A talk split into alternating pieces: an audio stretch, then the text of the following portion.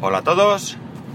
Day to day del 21 de diciembre de 2017. Son las 9 y 5 minutos y 12 grados en Alicante. Bueno, a día de hoy todavía encuentro muchos debates en, bueno, muchos, quien dice muchos, varios debates, ¿no? Ocasionalmente en eh, grupos de Telegram y demás, en los que se trata de definir qué es el podcasting. Eh, parece que todavía no se ha llegado a una conclusión definitiva de esa definición. Hay muchas ideas sobre la mesa, pero bueno, pues hay quien prioriza alguna de esas definiciones sobre otras y demás. Eh, lo que sí que para mí queda muy claro es que eh, a día de hoy el podcasting eh, tiene mucho recorrido por delante para avanzar. el podcasting de finales de 2017 pues no es el podcasting del 2010, pero aún así, como digo, requiere de, requiere todavía de tiempo para llegar a alguna conclusión. De hecho, pienso que ni siquiera los blogs, que llevan muchísimo tiempo en marcha, son capaces, mm, o sea, están 100% definidos. Y eso que a lo mejor ya hasta, en algunos casos, están hasta de capa caída, ¿no? Eh, pero la cuestión es que eh, hay muchos posicionamientos, ¿no? Hay quien piensa que que un podcast debe estar grabado eh, con una calidad de audio excepcional, con una edición profesional. Hay quien no le importa que esté podcast grabado en el coche, como es este podcast. Hay quien sí, porque mira, en las pasadas JPod se me acercó una persona, se presentó y me dijo que venía de parte de David Aragón. Por cierto, gracias David por, por recomendarme. Y bueno, no me conocía de nada y en, esa conversación me preguntó y cuando le dije que yo grababa en el coche ya mm, definitivamente, prácticamente, vamos, descartó escucharme, ¿no? Pero además me lo dijo claramente, es decir, que él no, que él si no tenían una calidad mínima que él consideraba, no escuchaba. Aún así dijo que bueno, me escucharía y tal, pero bueno, en principio su idea de escuchar podcasting es con podcast de una determinada calidad totalmente lícito, ¿eh? No tengo, no tengo nada que objetar a esta, a esta posición. Más allá de que pienso de que es verdad que la calidad del podcast debe ser mínima, porque si no, eh, por muy buen contenido que tengas, mm, no vas a poder eh, disfrutar de él. A mí me pasó con, con Félix, con Locutor Con, el siglo XXI soy, eh, yo creo que Félix es una persona que se preocupa bastante porque su podcast esté en unas condiciones óptimas eh, de audio, de, sonido, de calidad. Pero eh, bueno, yo escucho podcast en el coche. Entonces ese equilibrio que él buscaba para mí no era suficiente en cuanto a volumen.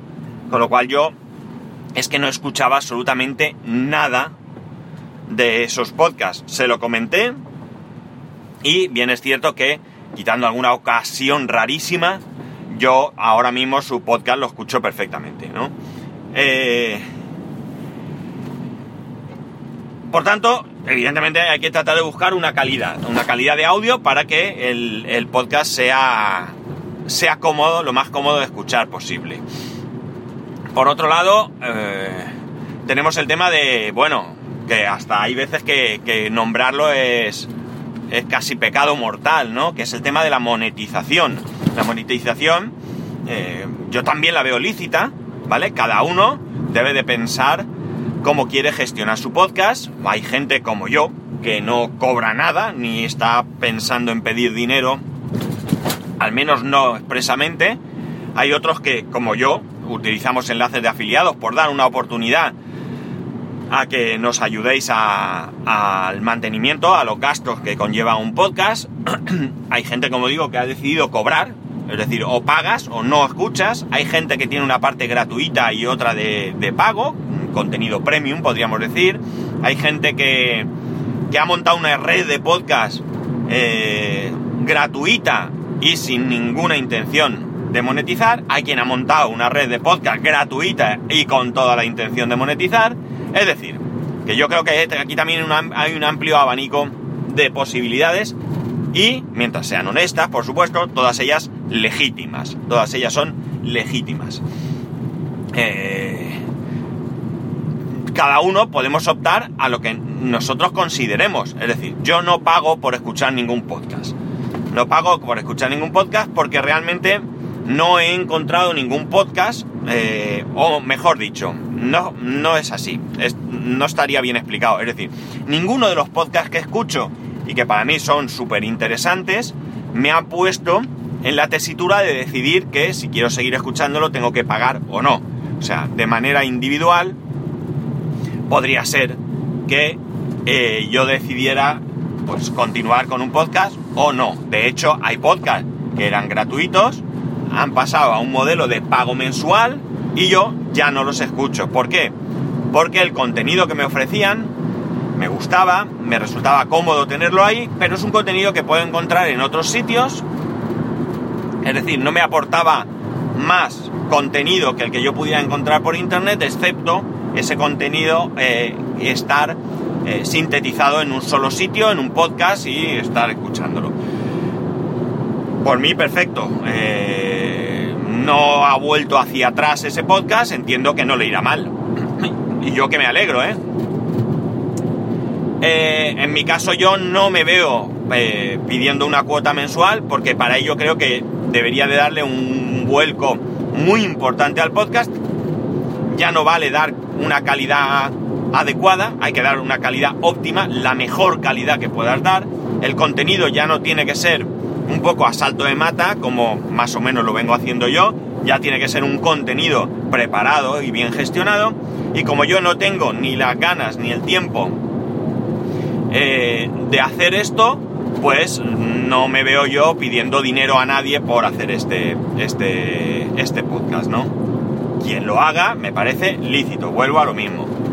¿Por qué os cuento todo este rollo? ¿Cuál es el resumen de todo esto? Es que se han juntado varias cosas que han sido casualidad. Por un lado, tanto Patuflinks, eh, Cristian de Apps, Max, eh, Apps Mac en 8 minutos, como Emilcar en su Emilcar Daily, han hablado de la posibilidad de obtener unos ingresos. Mm, no sé si exactamente venía por aquí el, no, mejor dicho, no venía por aquí el, el tema del podcast, pero está incluido dentro de él.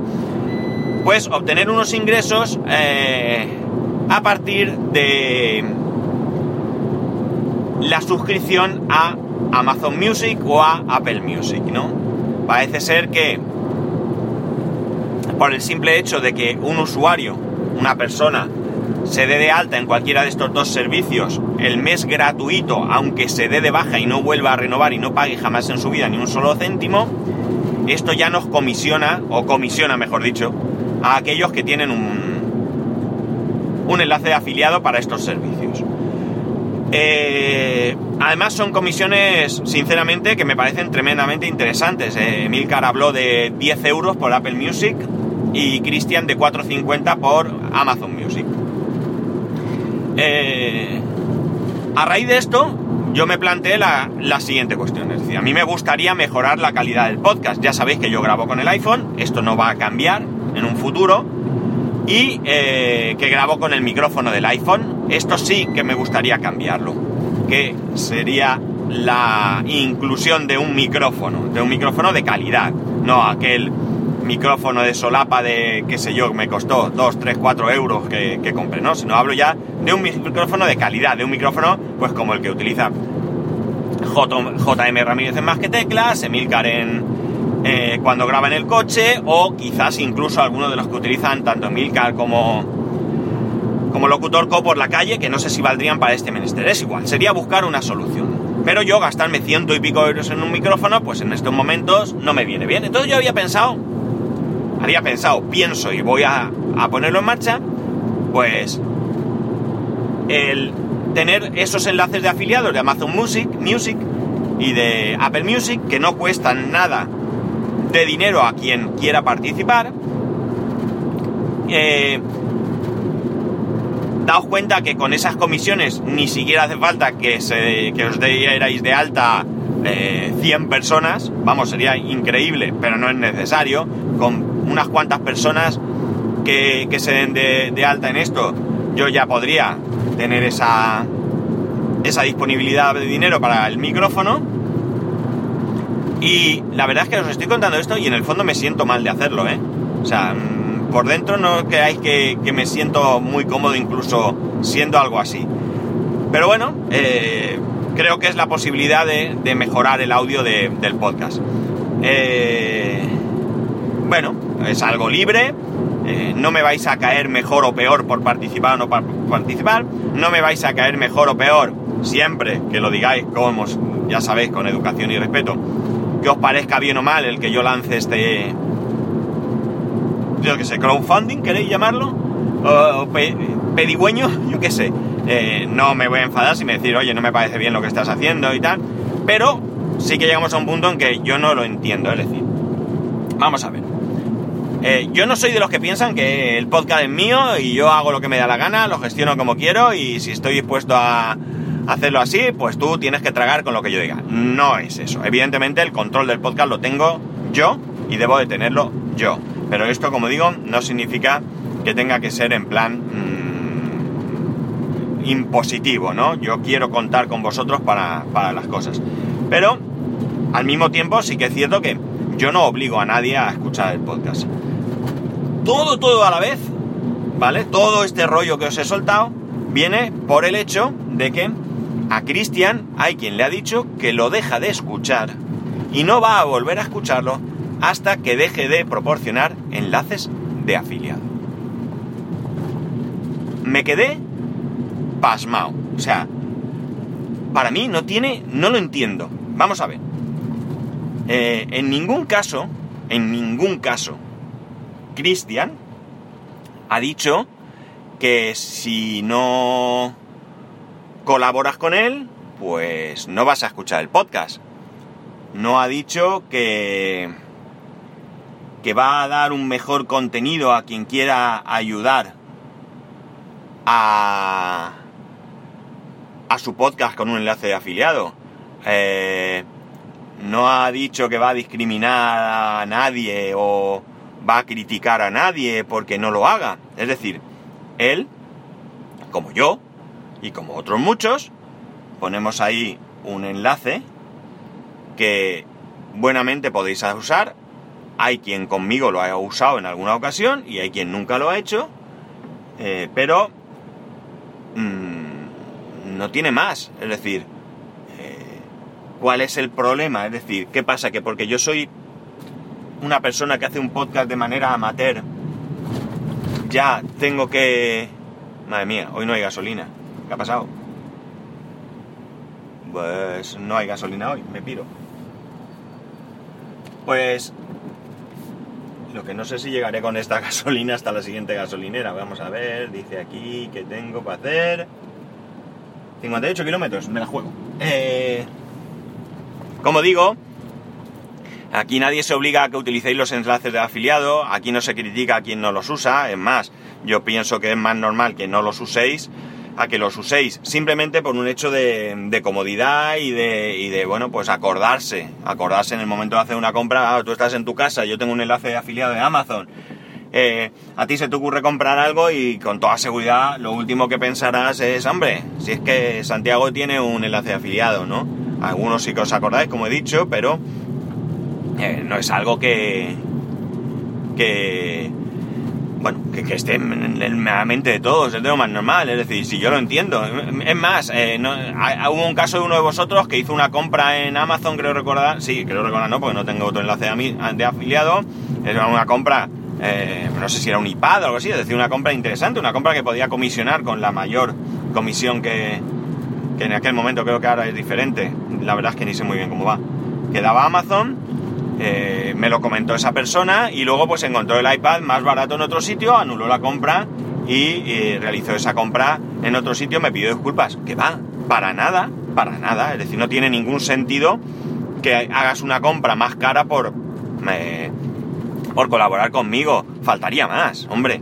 Tú tienes que buscar tu beneficio. Y por supuesto que encontrar un producto lo más barato posible es lo primero. Si dentro de que esa, de esa posibilidad entra el que puedas colaborar con tu podcaster preferido, pues oye, estupendo, me parece maravilloso, pero no es ninguna obligación, no es, mmm, vamos. Entonces no entiendo esa, ese comentario, que además creo que se lo dejan en iTunes, no entiendo esa postura y por supuesto ni de lejos la comparto, ¿no? Ni de lejos la comparto. Pero ni esa, ni criticar a alguien porque cobre por su podcast, tú puedes pensar que merece o no merece la pena pagar. A título personal, ese podcast pago porque me da el contenido que yo necesito, que yo quiero, que a mí me entretiene o lo que sea.